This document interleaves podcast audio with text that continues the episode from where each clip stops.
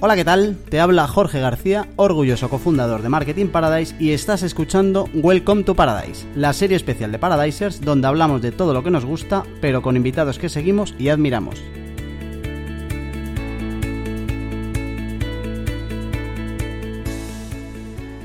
El invitado de hoy es Rubén Bastón, director de Marketing for E-Commerce, una revista online de marketing digital y comercio electrónico y profesor asociado en varias escuelas.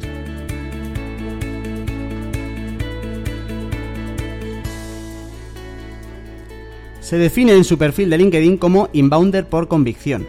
Con él vamos a hablar hoy de eso. Le preguntaremos cómo se hace un negocio con una revista tan de nicho y sacaremos todos los números de marketing for e-commerce en la actualidad.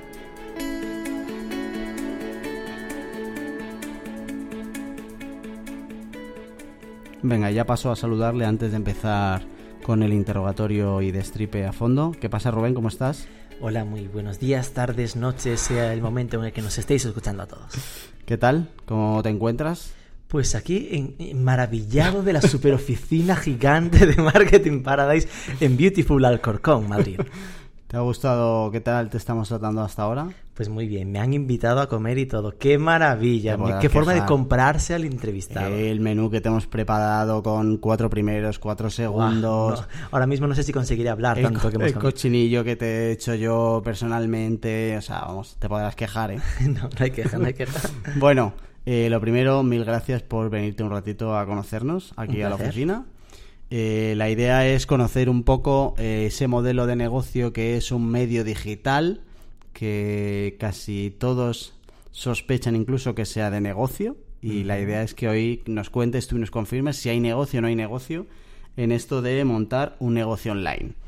Eh, quiero empezar por el principio, pero el principio del final, es decir, eh, los últimos tiempos antes de tú encargarte a full de marketing for e-commerce, porque tú antes de ser el responsable del medio ya venías de trabajar en el grupo Vico en la agencia Elogia. Entonces, cuéntanos un pelín qué hacías antes en Elogia, cuál es un poco tu background en general eh, y sobre todo enlazarlo rápidamente con Marketing for E-Commerce y que me digas qué cambios has vivido tú en tu manera de trabajar eh, en lo que es un servicio clásico en, una agencia a un producto como tal como es un medio. Cuéntanos. Bueno, eh, cuando uno ve su perspectiva hacia atrás, pasa un poco a lo Steve Jobs, ¿no? Lo de parece que ha sido connecting the dots, conectando los puntos. Entonces, ahora mismo me veo como que, oye, parece que tuvo sentido aquello de haber estudiado periodismo en sus tiempos y haber trabajado en radio después durante un par de años o tres y después haber estado como 12 años eh, metido a muerte en, toda la parte de marketing digital de, en agencia, en Elogia. En Elogia lo que hacía era, eh, bueno, hice un poco de todo, pero mi bagaje principal pues está en la parte de contenidos, pues, lógicamente, toda la parte de SEO, inbound marketing, por eso lo de inbound por convicción, me encanta esa metodología de atraer a los clientes a partir del contenido, pero sí pensar en que el contenido es para algo, tiene una finalidad y, hay que buscarla. Eh, e, ese proyecto de marketing for e-commerce nació en paralelo cuando estaba de director de marketing del grupo Vico, ¿no? Este grupo dentro del cual está Elogia, entre el cual hay dos agencias más, hay tres proyectos tecnológicos, eh, todo metido dentro del concepto de marketing digital. Entonces decidimos en su momento abrir un medio.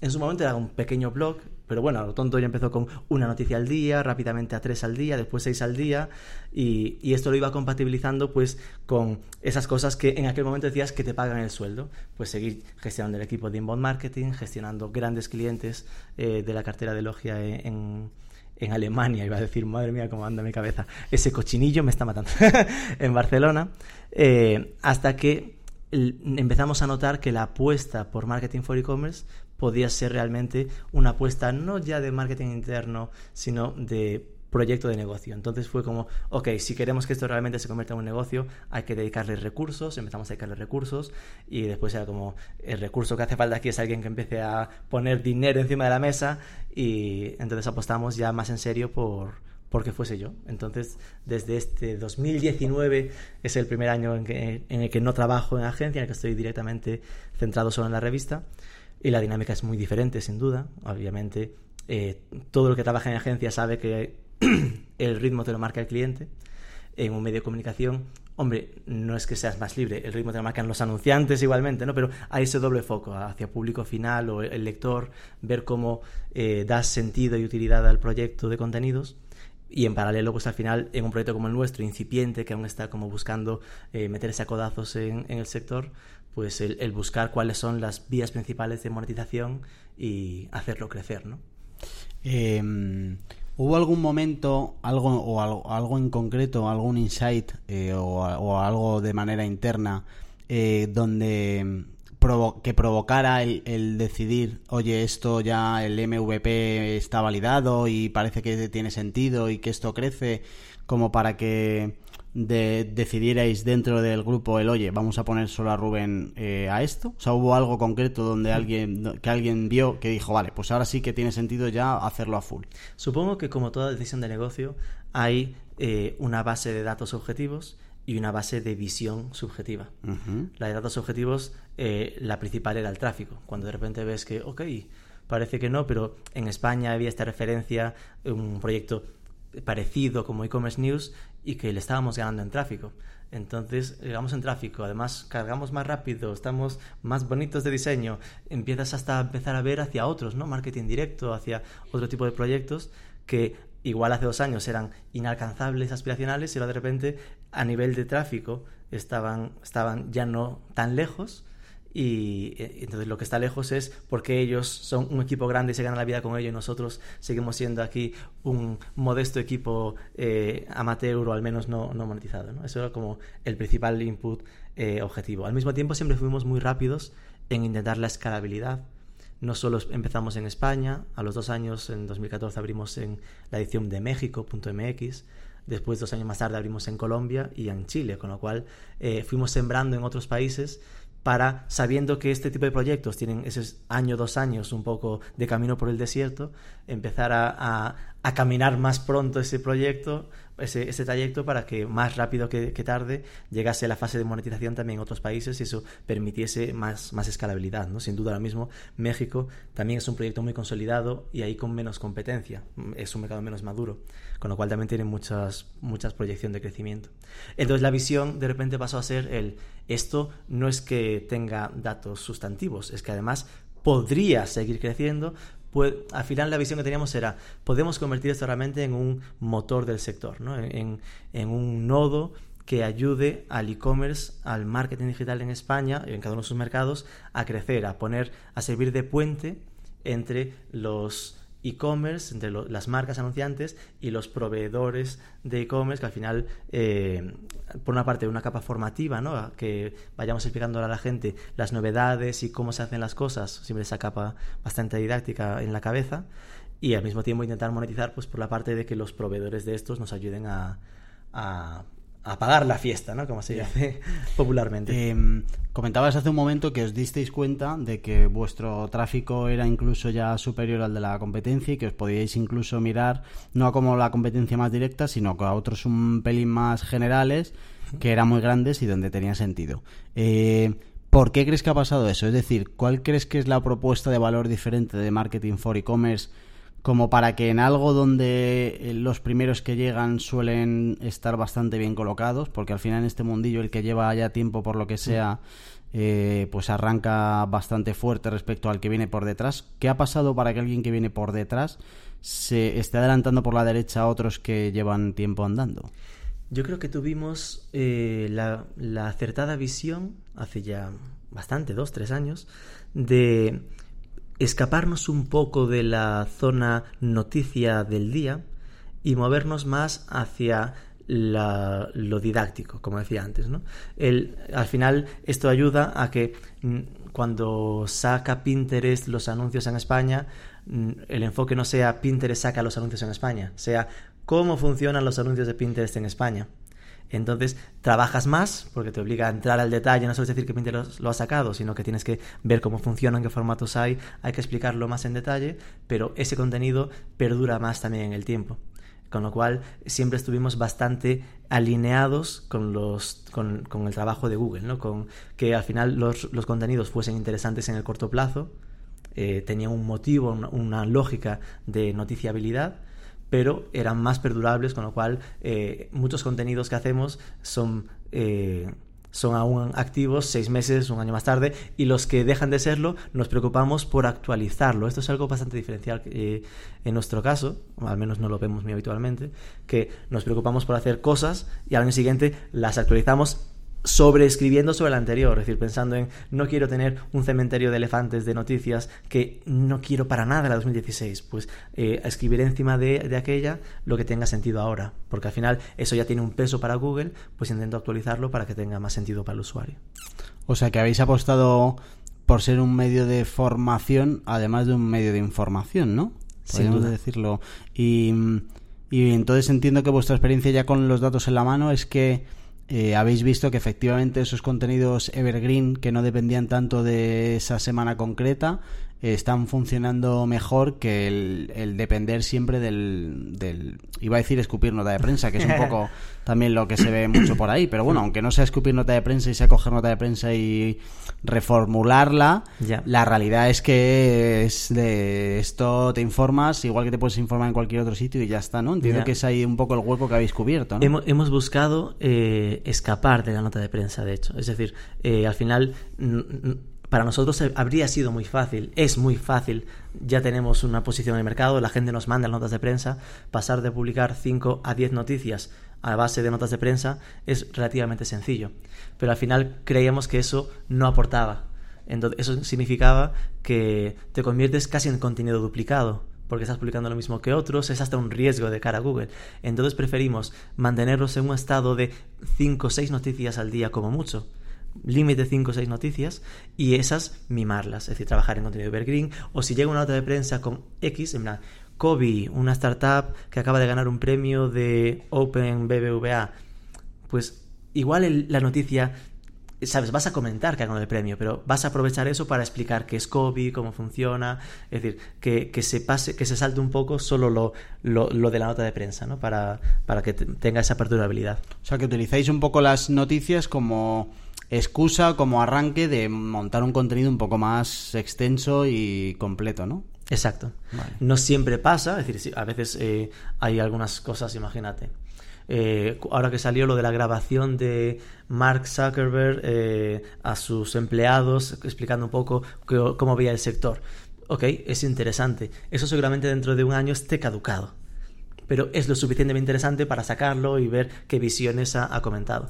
Entonces vas jugando un poco con que, no todo sea él, qué es el SEO, cómo se hace todo el contenido evergreen, vas, pero sí que vas dando un poco de cada y que hasta en lo noticiable siempre tener en la cabeza que sea lo más perdurable posible.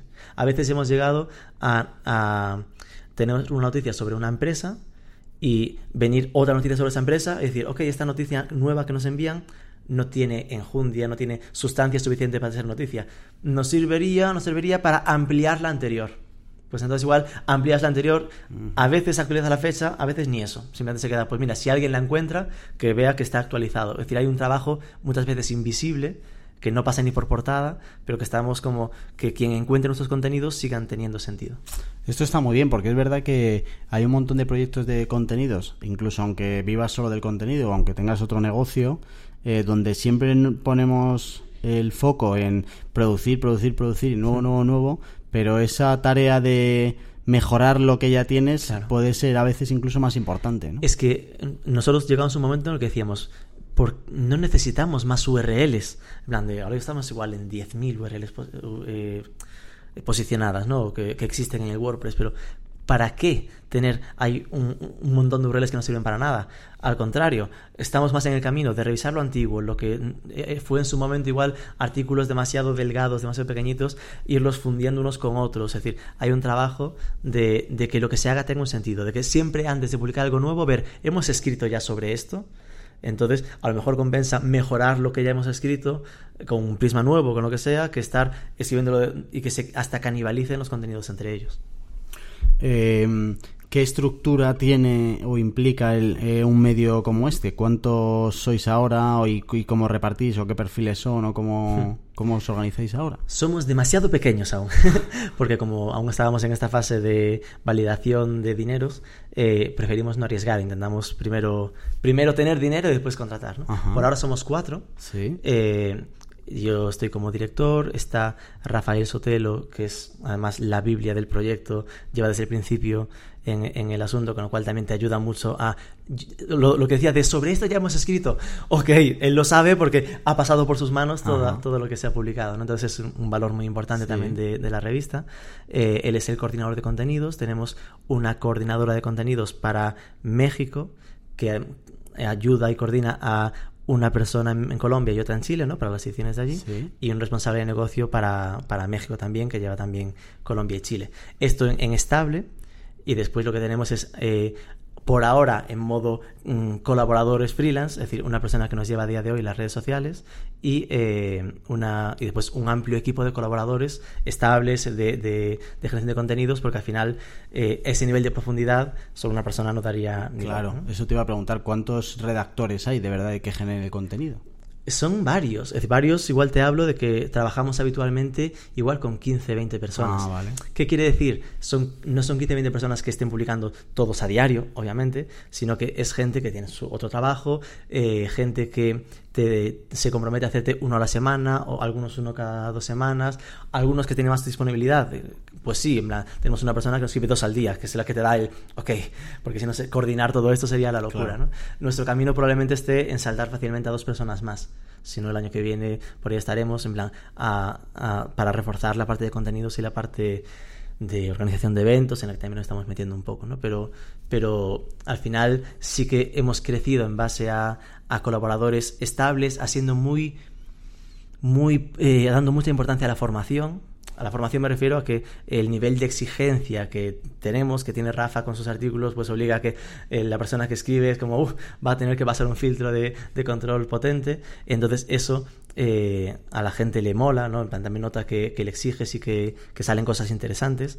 Y, cada vez más lo que notamos es que hay gente que está, por el peso del medio, que está dispuesto a aportar contenidos de valor, igual de forma puntual, ¿no? Pero algunos que nos, que nos han llegado a escribir, pues cuando salió el, el plugin de AMP nativo de WordPress, a mí me pidió el cuerpo hacer un análisis. Nosotros no somos técnicos, somos más de marketing, ¿no? Entonces, el análisis del plugin se nos quedaba grande pues contactamos con un tío de WordPressero, ¿no? más del sector, y nos hizo un análisis igual de estos de 3.000 palabras loquísimo de los cuatro principales plugins de, de AMP y dando un poco sus consejos.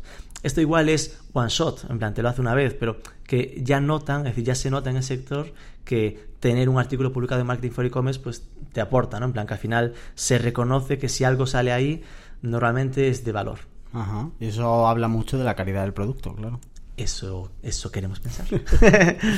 Eh, mira, te he metido un poco la zanahoria para ahora buscar el palo, ¿eh? Ojo. A ver, el palo, eh, No, queríamos, quiero que me cuentes eh, qué habéis aprendido hasta el momento. Es decir, a la hora de o montarlo, o gestionarlo, o monetizarlo, hmm. qué aprendizajes habéis sacado, qué, cuáles son un poco dos, tres errores que hayáis cometido que pueda venir bien a alguien que venga detrás.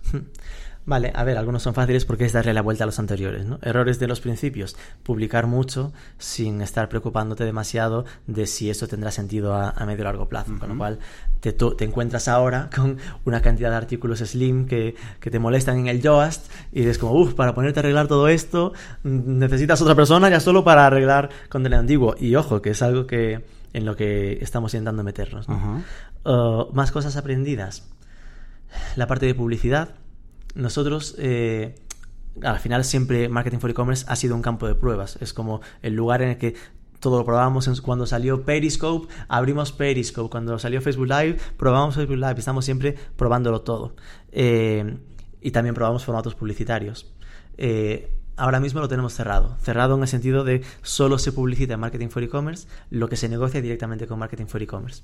Es una forma de poner en valor el somos un medio B2B, en plan, somos todos del sector, todos nos conocemos, entonces si quieres estar aquí, no entres a través de compra programática o a través de, Google AdSense, tendrás que hablar con nosotros y, ver una, forma que tenga sentido, a veces eh, más completa incluso que la, que la propia publicidad, ¿no? que según el objetivo, la publicidad se queda a veces muy limitada. Claro, vale.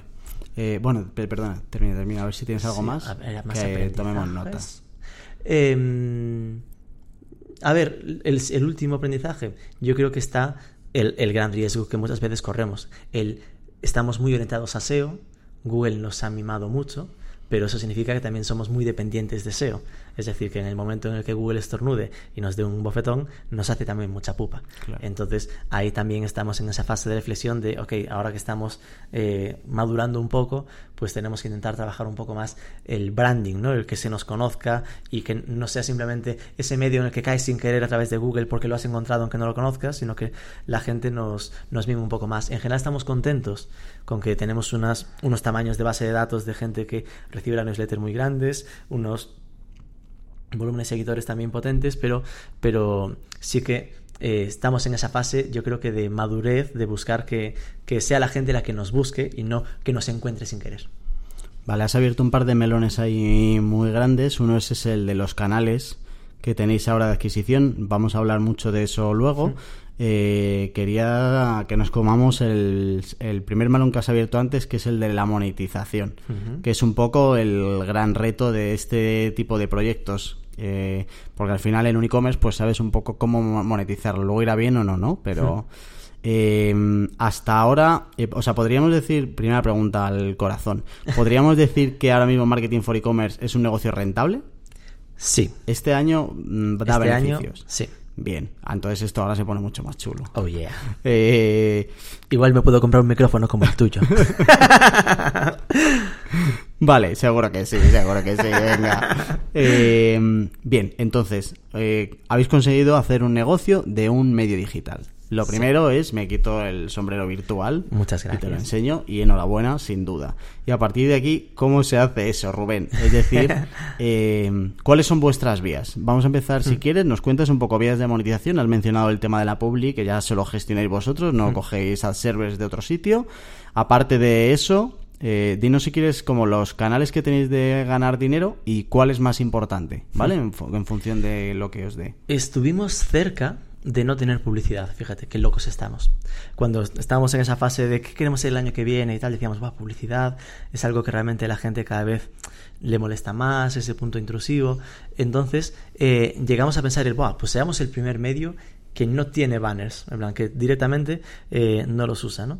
Claro, eh, a nivel de escalabilidad es demasiado arriesgado, al menos aún. ¿Sabes? No descartable. Es decir, algo que al, final, un buen sueño, una visión podría ser la de no necesitar de anunciantes para ser eh, realmente independientes. Y eso al final te dé una libertad, libertad absoluta eh, o mayor libertad a la hora de tocar todos los temas o lo que sea.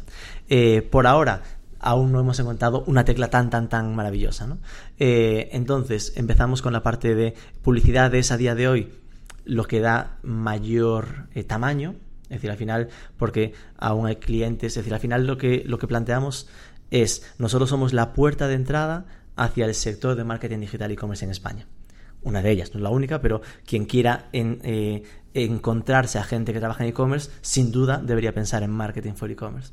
Entonces esto significa que pues todos los proveedores de este tipo de clientes son potenciales anunciantes. Los de logística, los de medios de pago, los de agencias de marketing digital, proveedores de tecnología de marketing, tecnología de e-commerce.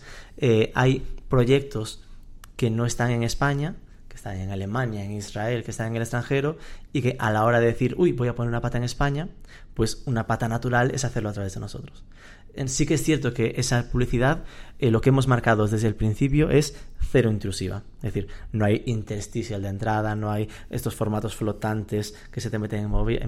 En, plan, aquello que a nosotros no nos gusta como usuario, no lo queremos poner como, como, como medio. Entonces, aunque, aunque alguna cosa lo mismo. Probar se prueba muchas cosas, ¿no? Pero ni siquiera lo hacemos nunca en España. En plan, que este como es el que más mimamos, lo hacemos en algún medio pequeño, vemos cómo queda, si nos gusta, lo retiramos al mes. Es decir, alguna prueba se puede ver, pero no, no es estable. Eh, después, ¿qué otros canales tenemos de monetización? Pues tenemos la, newsletter. Al final eh, se puede ver como mm, dos partes de una pirámide, ¿no? Es decir, en la web hay un tráfico muy amplio que puede sonar como hasta demasiado amplio para ser B2B, porque estamos en más de 200.000, 250.000 usuarios únicos en la edición española. Entonces, eh, en la newsletter los, los anunciantes ven que está el nicho más nicho. En plan, tenemos 22.000 suscritos a día de hoy en nuestra newsletter diaria, de lunes a viernes, una cada día. Es gente que está dispuesta a recibir cada día un email nuestro con cinco noticias.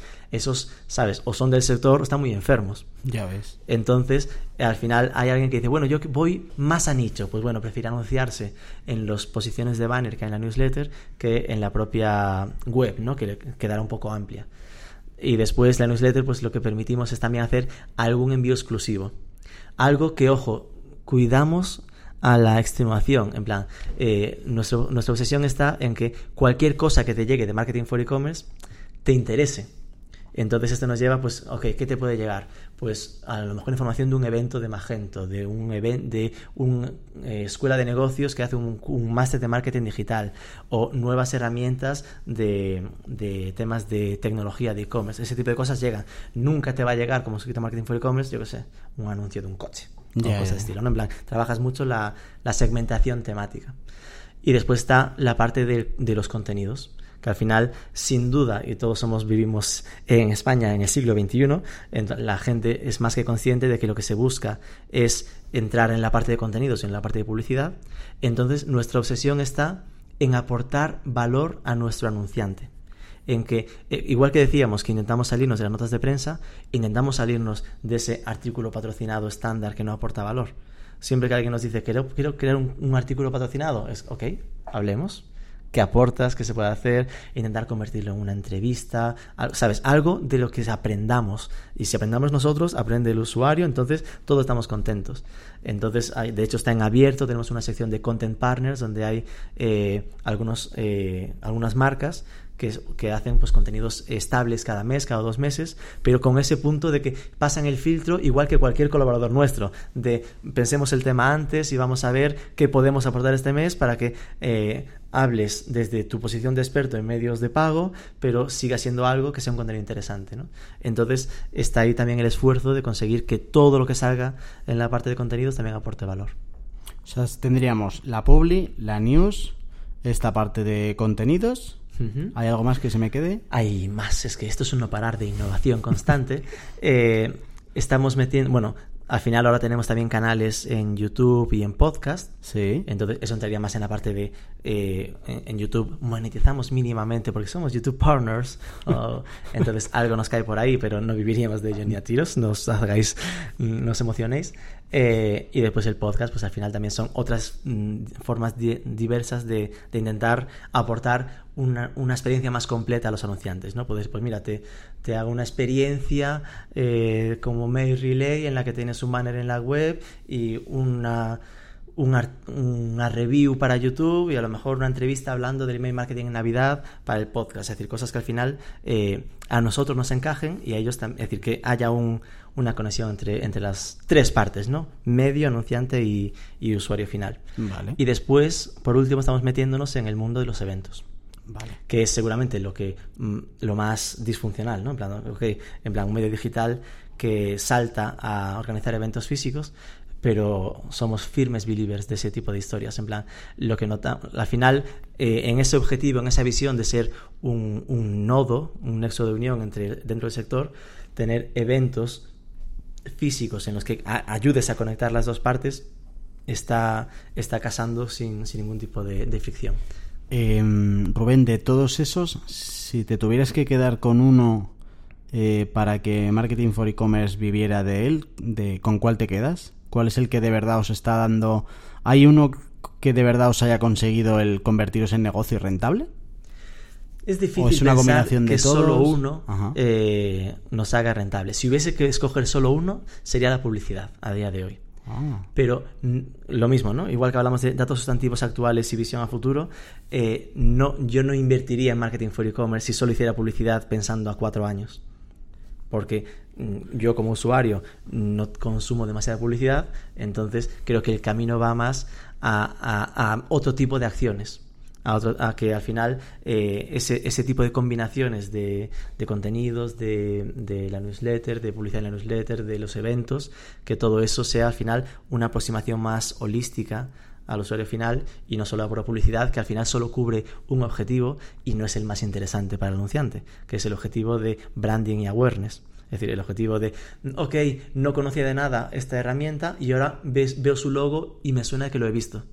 Pero al final habrá un anunciante que puede hacer eso, diga, ¿y cuántos clics? ¿Y cuántas no sé qué? Y clics, la publicidad da pocos, esto hay que asumirlo, no, no, no, no tenemos la varita mágica para que la gente clique en los banners, ni va a pasar, sí que cumple ese objetivo, pero pues los objetivos más de respuesta directa están mucho más en los contenidos y están sin duda en la newsletter en envío exclusivo. Porque esa parte de Publi no, no aterrizáis, o bueno, igual sí, pregunto, ¿aterrizáis esa Publi a nivel de segmentar de que mi publi solo salga en determinados contenidos, en determinadas categorías? O sea, ¿o es Se puede hacer, es decir, tú puedes hacer un patrocinio de una categoría en concreto, eso sí eh, existe, pero claro, es un patrocinio, entonces es un logo colocado, eh, el click-through rate de un, de un logo, Ya, vuelve a ser algo de branding, algo de, hoy que se vincula medios de pago con Aplázame. Ok, Ajá. esto es interesante, pero no debes esperarte como Aplázame que te lleguen chorro mil clics. Simplemente que cuando alguien necesite medios de pago, esperarás que se acuerde de Aplázame y te busque en Google y, te, y le aplicarás como atribución a, a orgánico en Google, ¿no? Claro. Entonces, Eh, entonces por, a- por ahí no, por ahí no va. Y me ha, me ha roto un poco los esquemas. No me esperaba que fuera la Publi eh, la que os haya hecho el negocio rentable. O sea, me parece como como algo... um, o sea, me ha llamado la atención. Muy que- tradicional, ¿no? Sí, que curiosamente la Publi, de la que a tanta gente le cuesta mucho vivir, Hmm. vosotros habéis conseguido vivir de la Publi incluso más que de los contenidos patrocinados, etcétera. Yo creo mismo, ¿no? que, que ¿Qué porcentaje es? ¿Se puede saber qué porcentaje del total de lo que facturáis es de Publi? Más o menos. más o menos igual el 60. Sea, el 60 es de display clásico de toda la vida.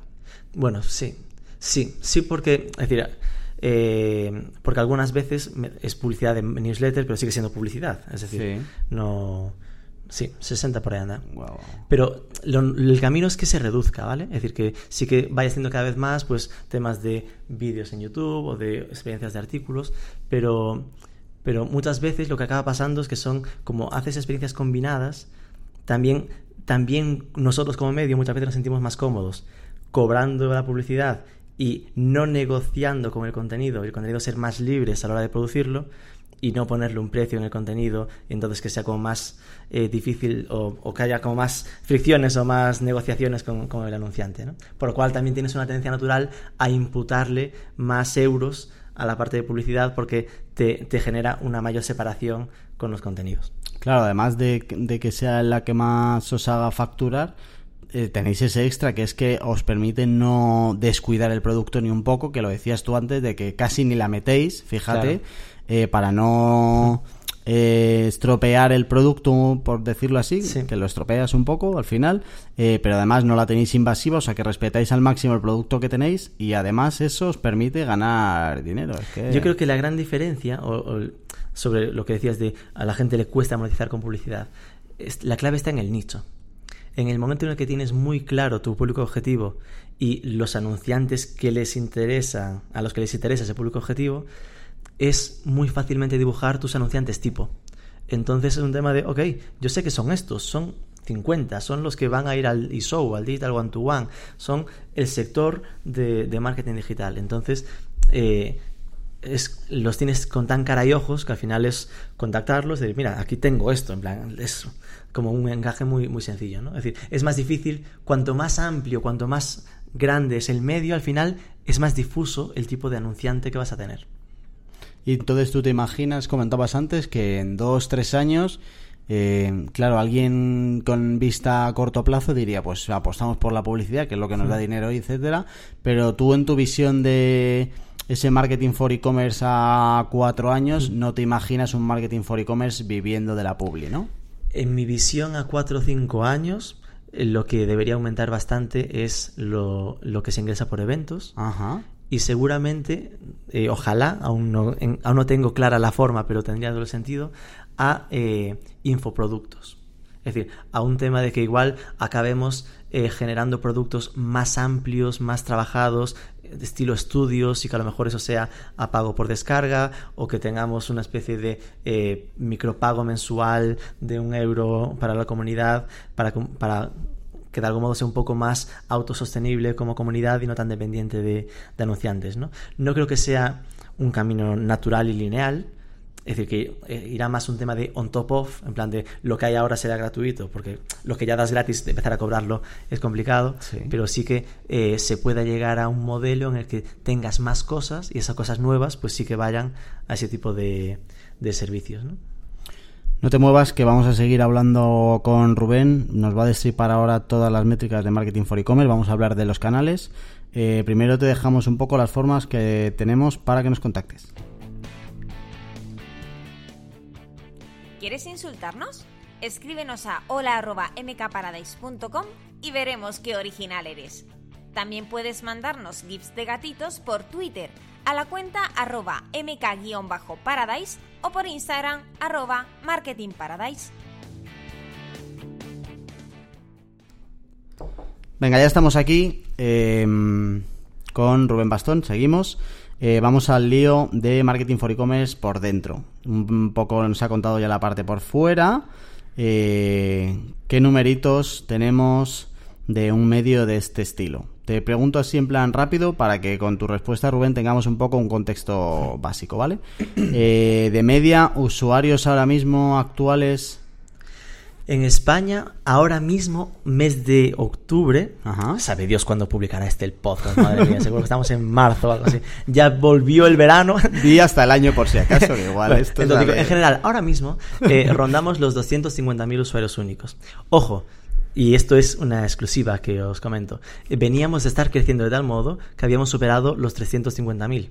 Es decir, en agosto Google nos dio un bofetón de estos de agáchate y no te menes, en plan, porque hemos estado creciendo tanto, tanto, tanto que uno de estos renovaciones del update de Google nos dijo, mete un poco al hoyo al rincón de a pasarlo bien allí, ¿no? Entonces estamos en plena fase de, uy, ¿qué está pasando aquí? Pero, es que, pero es que igualmente en esa fase de nos ha dado un bofetón siguen siendo un mogollón de usuarios para un medio tan vertical de de, nicho como este. ahora mismo estáis en 250, pero habéis estado en 350. De media al año sale 300, tranquilamente. y en México estamos en 150.000. Y después Colombia y Chile están en esa fase incipiente de camino por el desierto. Chile creciendo más rápido que Colombia. Chile andará por los 15.000 y Colombia en, en 10.000, habiendo empezado un año antes en Colombia. Vale. Usuarios eh, únicos, ¿eh? No páginas vistas. Sí. Em, vamos a ver calidad del tráfico, tiempo medio de estancia en la página, te lo más o menos. Sí, el tiempo medio, claro, esto, ojo, no somos un e-commerce. Entonces, tanto el tiempo medio como el, ratio de, rebote va a parecerte como qué puta mierda me está contando. Eh, está en 80, 82%. Vale. Perdón, esto es el ratio de rebote. Me da el rebote, ¿no? Eh, el, rebote y el tiempo medio de permanencia en 1,30 más o menos. Ok. ¿Qué pasa? Que esto al final entendiendo el tipo de consumo que tenemos como medio, es normal. Al final hay mucha gente que lo que hace es llega por Google o por redes sociales, lee su artículo y se va.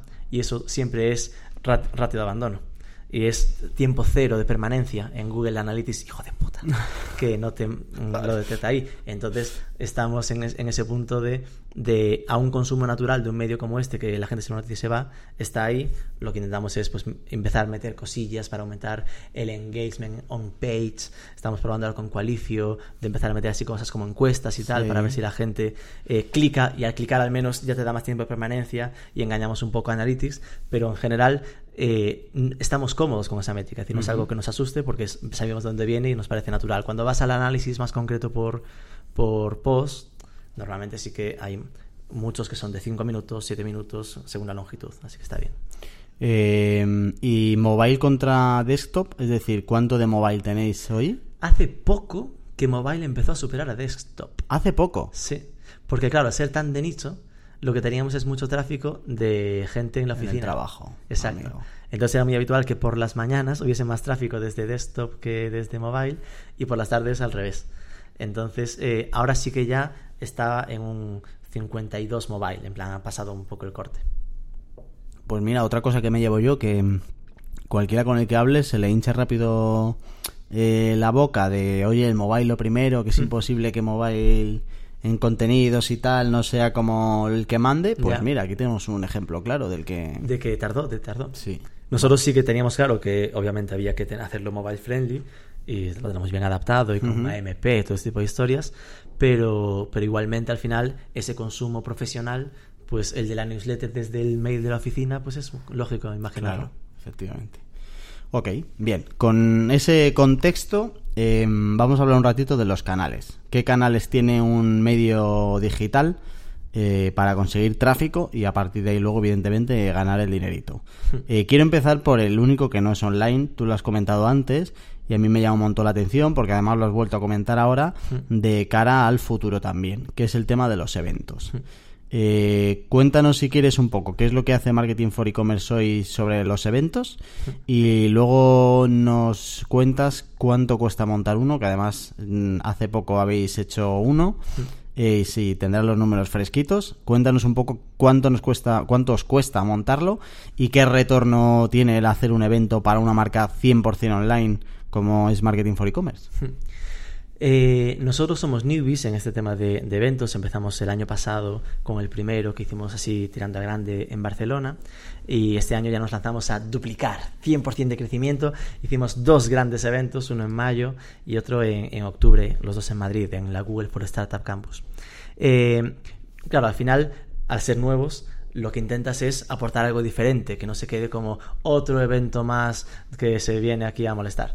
Entonces partimos de la base de que buscábamos ese encaje de por qué hacemos eventos. Hacemos eventos para ayudar a, generar networking, con lo cual no buscamos eventos masivos, buscamos eventos de tamaño, en este caso en los grandes, 100 a 150 personas, son eventos de pago, es decir, que es full price 35, early bird 25, 20, pensando no que sea carísimo, no duele 20 o 35 euros, sino que ah, no se registre porque por si acaso me quedo sin entrada. En que la gente que se registre le interese y entonces el ratio de asistencia esté por encima del 90 en vez de por el 50 o el 40, como pasa en otros casos de, eventos gratuitos.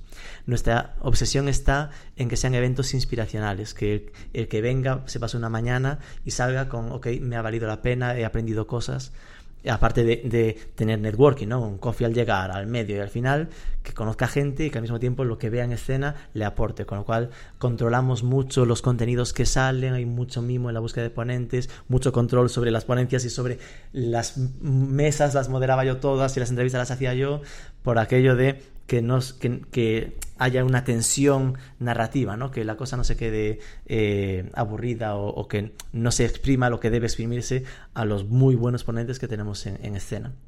Entonces, por ahora estamos muy contentos con lo que hemos ido consiguiendo. Es cierto que eso, somos novatos, entonces eh, estamos aprendiendo sobre la marcha. Eh, nuestra idea para el año que viene es hacer, hacer más no sé si en formato tan grande o si iremos a ir probando modos. Estamos probando muchas cosas, ¿sabes? Probar modo desayunos, modo after, after hours, uff, madre mía, after work o cosas de ese estilo, pero cosas igual un poco más pequeñitas, que sean más sencillas de organizar y te permite igual tener un golpe mensual o cada dos meses. Que es algo más continuo, ¿no? Que dos solo al año. Que... Exacto. Y a lo mejor probar, es decir, como mínimo, este año al final considero un, un error haber hecho los dos en Madrid haremos sin duda el que viene uno Mario en Barcelona. Sí que hemos conseguido, yo creo, interesar bastante con los temas. Hubo uno muy especializado en medios de pago y tocó una fibra, en plan que la gente era muy del sector y decía, ostras, nunca habíamos visto algo de medios de pago y que molase, en plan que era dinámico y atractivo. Y ahora estamos, eh, y con el de Loyalty también creo que, se consigue un poco algo parecido, ¿no? En plan que no se centraba en aquello de cómo vender por internet, sino en cómo trabajar ese pain point que es el de la fidelización o la recurrencia. Entonces, claro, el, reto está en conseguir mantener ese nivel de innovación, de estar tocando cosas que no sea, que no suenen a viejo. Ahí a mí de lo que más, de esta parte, lo que más me gusta que me llama la atención, te lo he comentado con el cochinillo, es el valor que tiene que dar un evento y la diferencia que hay entre un evento gratis y uno de pago. Hmm. Eh, ¿Vosotros siempre habéis tenido claro que tenía que ser de pago? Siempre. Es decir, fue de las cosas que definimos al principio y, teníamos claro que es menos es más. Es decir, cuanta menos gente venga, mientras sea gente que viene atraída por el tema y que por lo tanto estará eh, habrá un nexo directo entre contenido, eh, patrocinadores y asistentes, eh, todo tiene más sentido. Un evento de 500 personas es que no te da tiempo ni a ver quién está. Entonces no, buscábamos. A ver, nunca se sabe, a lo mejor acabamos haciendo el macro evento eh, a lo loquísimo. Hay luego las ventas ¿eh? y hay que poner esto allí en las ventas. Exacto, en las ventas. Entonces mm, habrá cosas que lleguemos a probar, pero, pero en esa parte sí que desde el principio estamos más cerca de ponerlo más caro que de ponerlo gratuito. Vale. Y mm, eh, el evento es algo que a vosotros os da dinero, o sea, os, va- os da retorno directamente de lo que cuesta el evento ma- menos lo que ganáis, o, o es que el evento os consigue eh, con- sí, acuerdos de otra, de las otras formas de monetizar, o las dos cosas. Este año, como. Es decir, el primero lo hicimos prácticamente a pérdidas. El de Barcelona era como. Queríamos hacer uno, hacerlo bien y apostamos muchísimo por el contenido de calidad y no nos preocupamos tanto. No hubo demasiado, tiempo para buscar patrocinadores y tal. Eh, el de este, en este año, nuestro objetivo era eh, conseguir ganar dinero. Y conseguimos ganar dinero. Otra cosa es que. eh, crea que ha llegado a su tope. Es decir, realmente eran dos primeros eventos. Y con un primer evento hay mucho patrocinador potencial que te dice, bueno, yo voy a ver cómo lo haces y ya para el siguiente Claro. si tal, eh, veremos. Entonces, seguimos sembrando, con lo cual las perspectivas son positivas. En plan, tal y como ha funcionado, eh, deberían seguir interesando. Eh, pero bueno, al, al final, por ahora no, no se ha convertido en algo que te condicione de mm, te hago una planificación anual y dentro está el, el evento. Es cierto que ahora que ya está metido más, más en, el, en el plan, porque el año pasado es que ni sabíamos de qué iba a ser el evento de octubre, así que difícil venderlo en el plan anual. Ahora que ya sabemos que igual en octubre hay un evento Next Loyalty 2, pues entonces podrás, sí que podrás llegar a ofrecerse más con un pack, ¿no? Ok.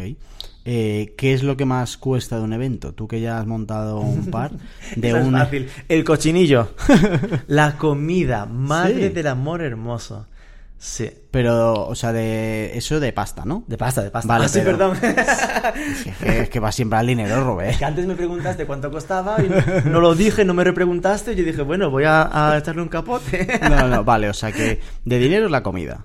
Sí, es que lo es que más carísimo cuesta. lo catering. porque es verdad que la sala con Google os ha salido gratis, ¿no? Sí. Que si no, seguramente sería la sala. Sí, Vale. Pro- probablemente. También es cierto que al final, en el tamaño en el que estamos, por ahora hemos intentado siempre ir buscando eh, ir a lo barato. A Ya. lo barato en el sentido de buscar sitios bonitos, pero que cuanto menos cuesten mejor. Y como estamos yendo a un tamaño más o menos pequeño, ¿sabes? Para hacer un evento de 600, igual un sitio gratuito no lo encuentras. Pero si está en 100, 150, Claro. pues habría más opciones incluso que Google. Vale, y fuera de la pasta de recursos, de decir, de, joder, cómo me ha costado organizar algo, ¿qué es? Si alguien quisiera hacer un evento de este estilo, ¿qué es lo que más tiempo te ha llevado o, o qué más Psicológicamente... Sí, es eso. ¿Cuál es el desgaste? Psicológicamente, seguramente los temas Ah, sí. Sí, porque al final, claro, imagínate, montar toda una mañana sobre medios de pago, tendencias en medios de pago. No es algo que venga naturalmente los temas si no quieres que sea como cobrar en e-commerce, ya, cosas como muy obvias. Entonces, este, al final es, es la investigación de mm, qué temas son los problemáticos, qué se necesita para aportar algo interesante. Y, y después lo- los ponentes. Es decir, que al final eh, uno se preocupa de que los ponentes sean lo más top posible y lo más top significa muchas horas de intentos infructuosos.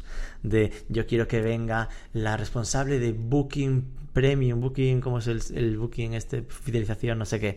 Pues esa lo intentas, le escribes a cuatro personas por LinkedIn y te responde una y te dice que le mandes un mail, le escribes, que te la llames dentro de tres días, que no puede, una semana más tarde. Es, es- parece que no, pero hay, hay una gestión eh, muy intensa para al final dar en algo que igual el 20 o 30% de lo que hiciste no sirvió para nada, que no es para nada, en el fondo es una, una relación que empiezas y a lo mejor la de Booking viene en el 2020, por mis cojones, que algún día vendrá, ¿no? Pero, pero son cosas que en ese corto plazo parece que no te ha servido. Entonces hay ahí mucho trabajo que, que queda invisible y que, y que es al final donde, donde nuestra presión es que nos la jugamos. Es decir, donde realmente nosotros como usuarios es donde juzgaríamos si un evento me interesa o no. En plan, de los ponentes y los temas me atraen. Y, y nuestra lectura a día de hoy es que en lo que estamos haciendo la gente ve que les interesa. Entonces, ese, ese trabajo al menos por siendo trabajoso es satisfactorio. O sea que la agenda puede ser de lo más costoso. La ¿no? agenda.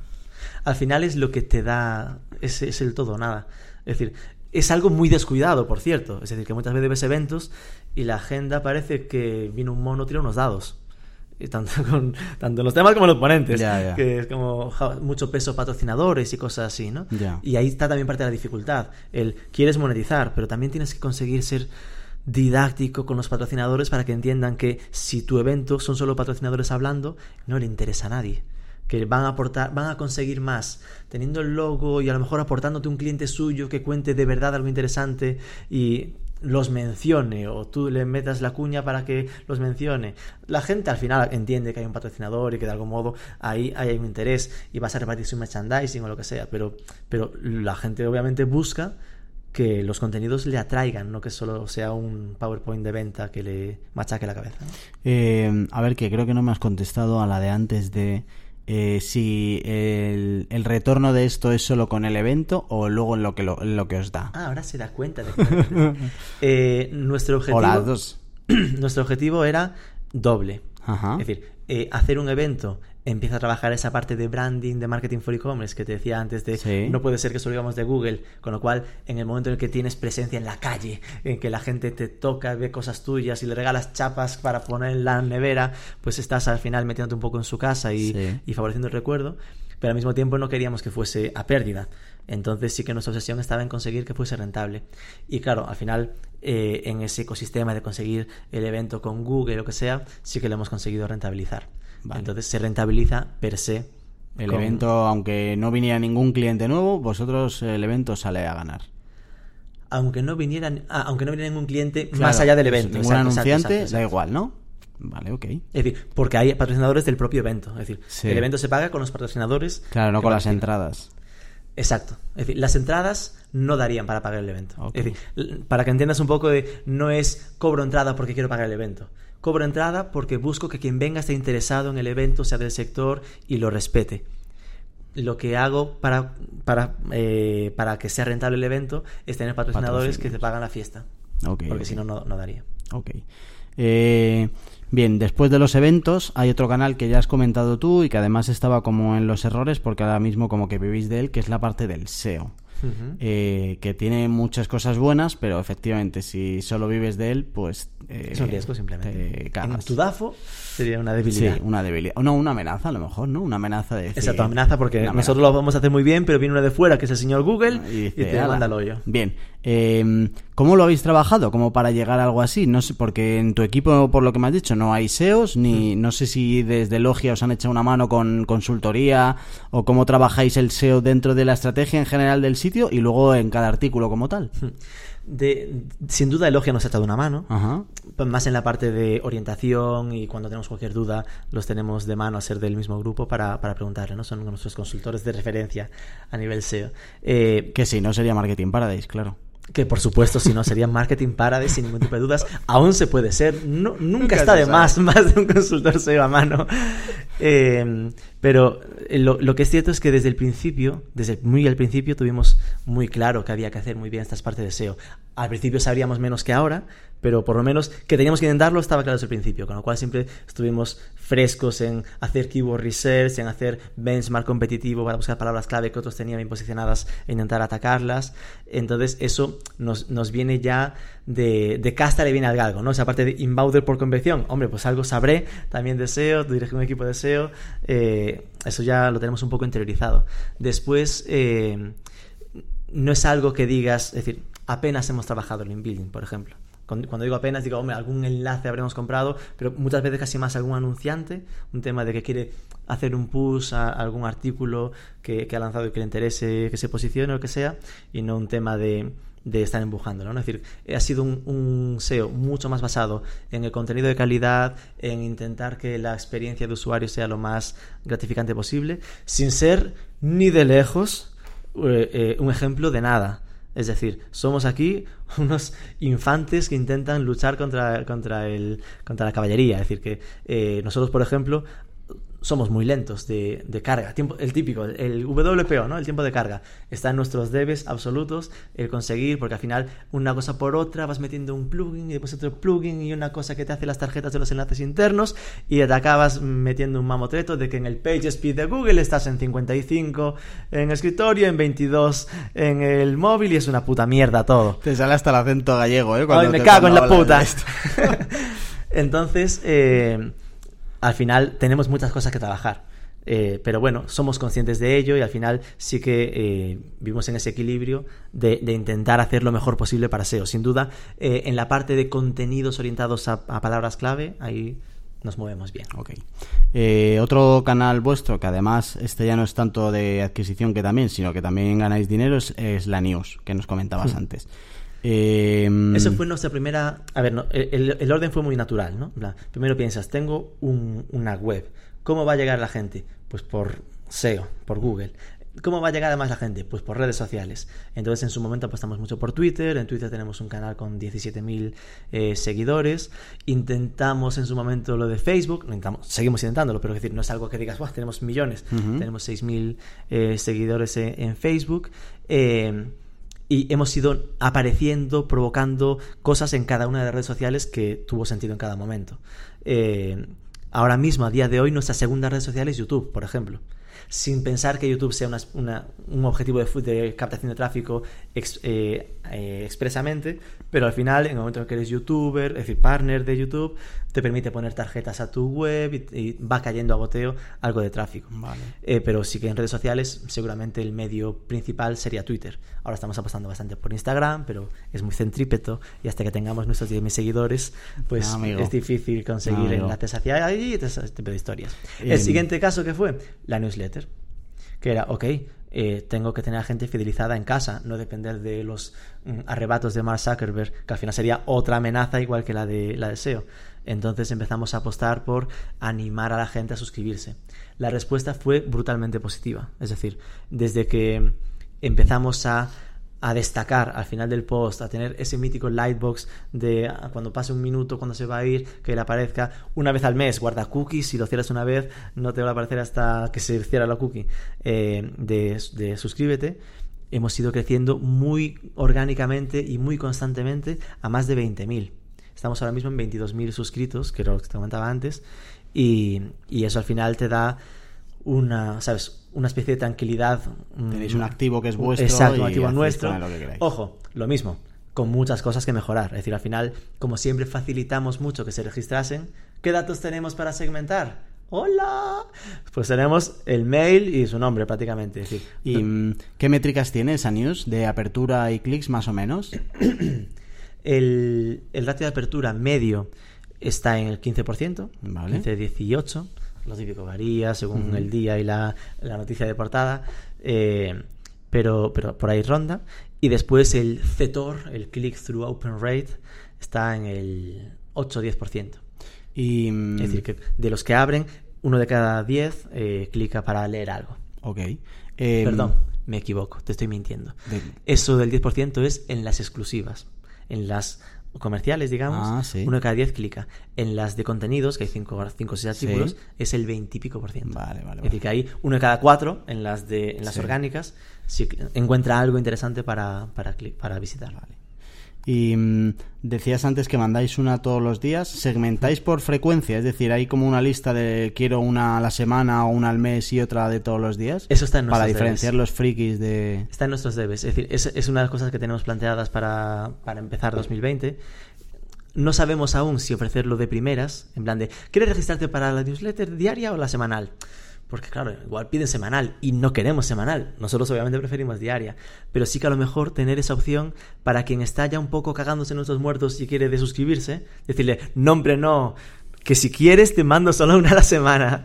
¿Qué pasa? Que ahora mismo está automatizada la diaria, entonces la semanal significaría tener que currártela. Yo creo que caminaremos bastante hacia ahí porque me da la ya tenemos en la cabeza cómo queremos hacerlo, va a acabar convirtiéndose en una especie a lo bonilista o a lo de la de Deal Flow de Jaime Novoa, algo que te ese resumen semanal en el que te contemos la semana de todo lo que hemos publicado, pero redactado, es decir, que sea como una especie de resumen semanal para la gente que no quiera recibir al final uno cada día.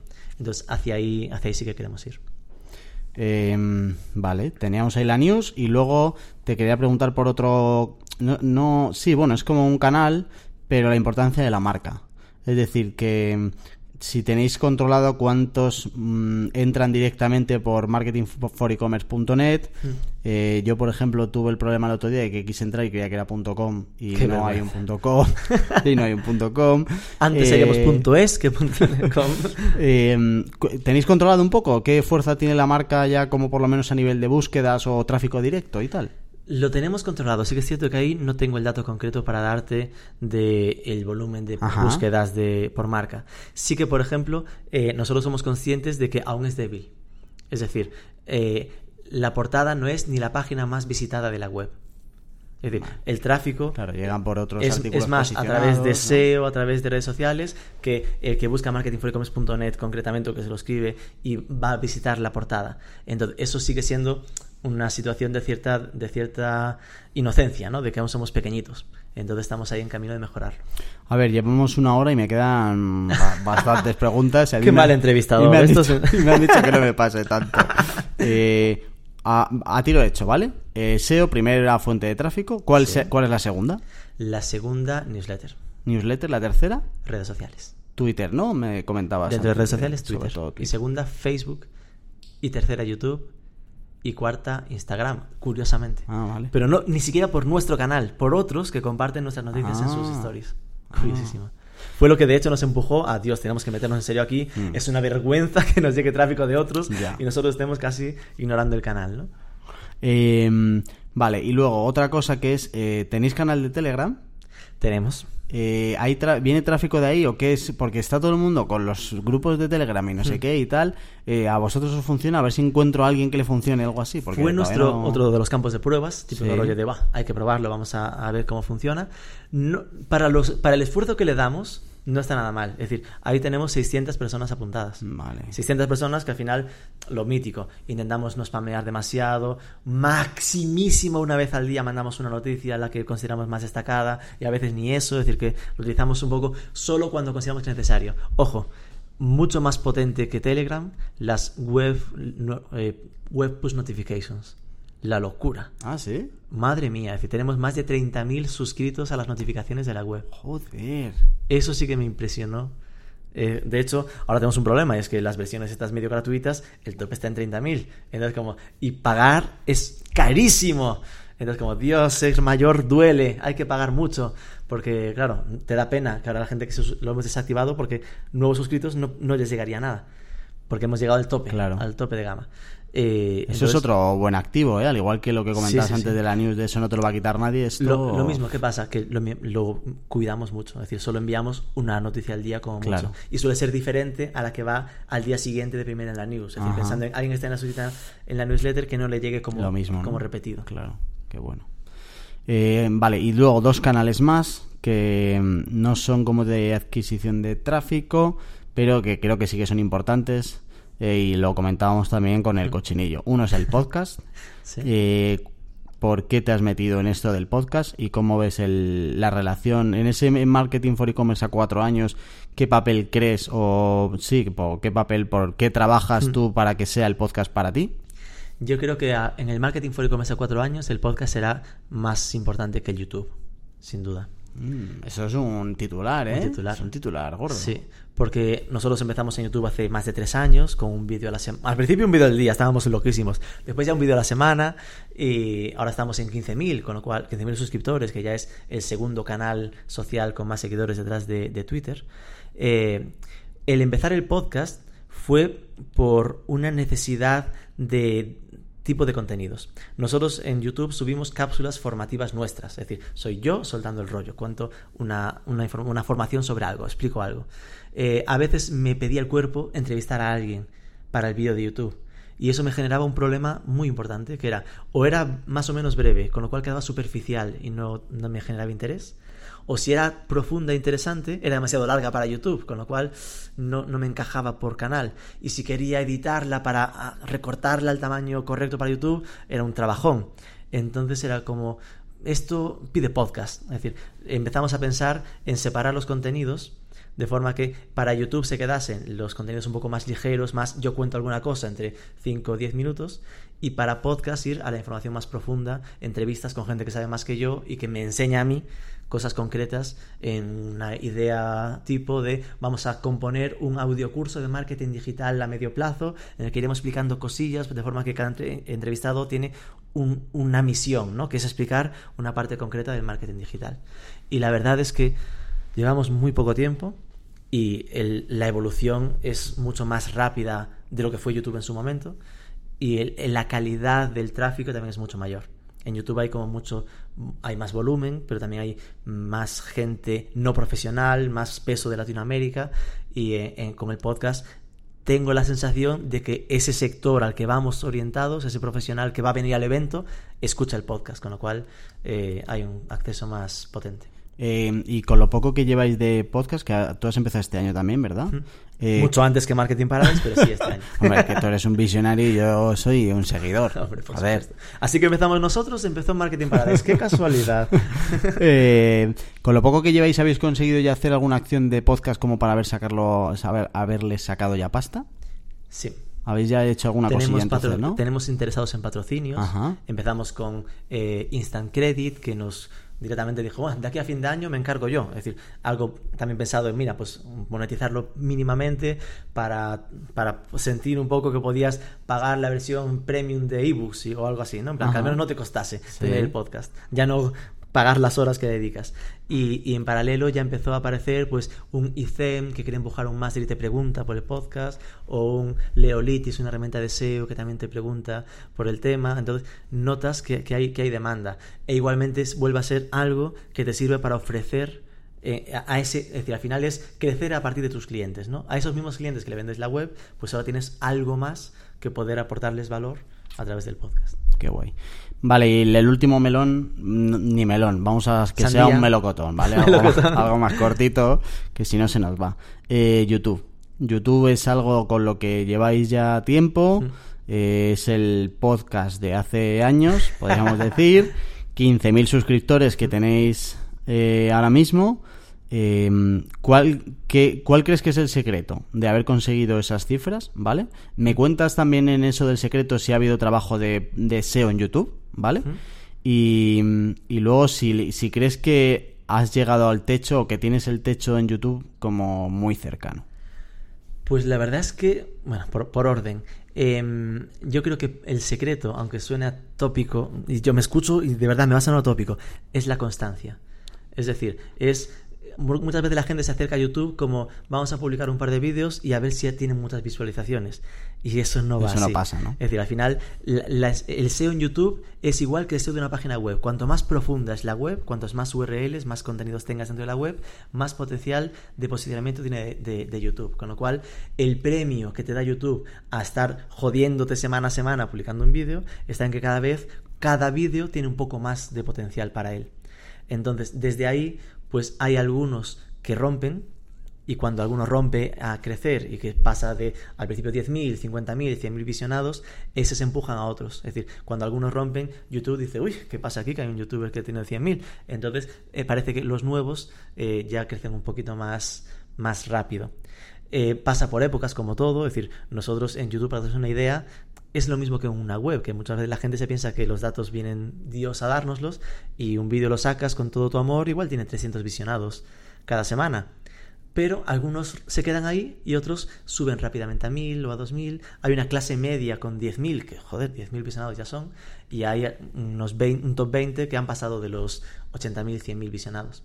O sea, que se cumple otras cosas que yo también veo mucho en los blogs, que es ese famoso 80-20 de Pareto de, oye, el 20% de tus contenidos te dan el 80% de la audiencia, se cumple también en YouTube, ¿no? Sí, y, seguramente menos. El 10% te dará... El, ahora mismo, por ejemplo, está petándolo mucho el que hicimos precisamente de cómo montar un podcast, que es súper agradecido, la gente con un feedback estupendo, pues ese está creciendo muy rápido. Y normalmente no, no sueles tener varios petándolo. Hicimos en su momento uno de Rosalía, cuando salió Rosalía explicando Rosalía como proyecto de marketing, que también fue la bomba, tuvo como dos meses eh, altísimos. Tenemos algunos como más estables sobre Amazon, sobre TikTok, cosas que intentan salirse un poco de lo habitual. Pero pues hay una clase media que puede parecer basics, ¿no?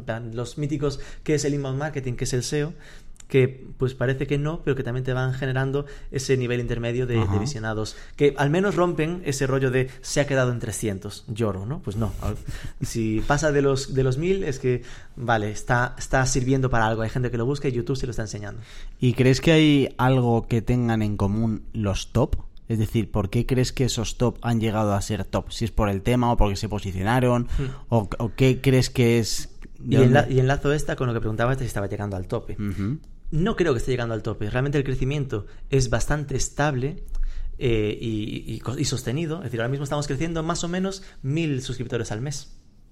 que parece una tontería, pero bueno, eso significa que en un año estaremos en 27, 28. Y normalmente la tendencia es que cada mes se crezca un poquito más eh, cada vez. Cuantos más tienes, eh, más, se crece orgánicamente.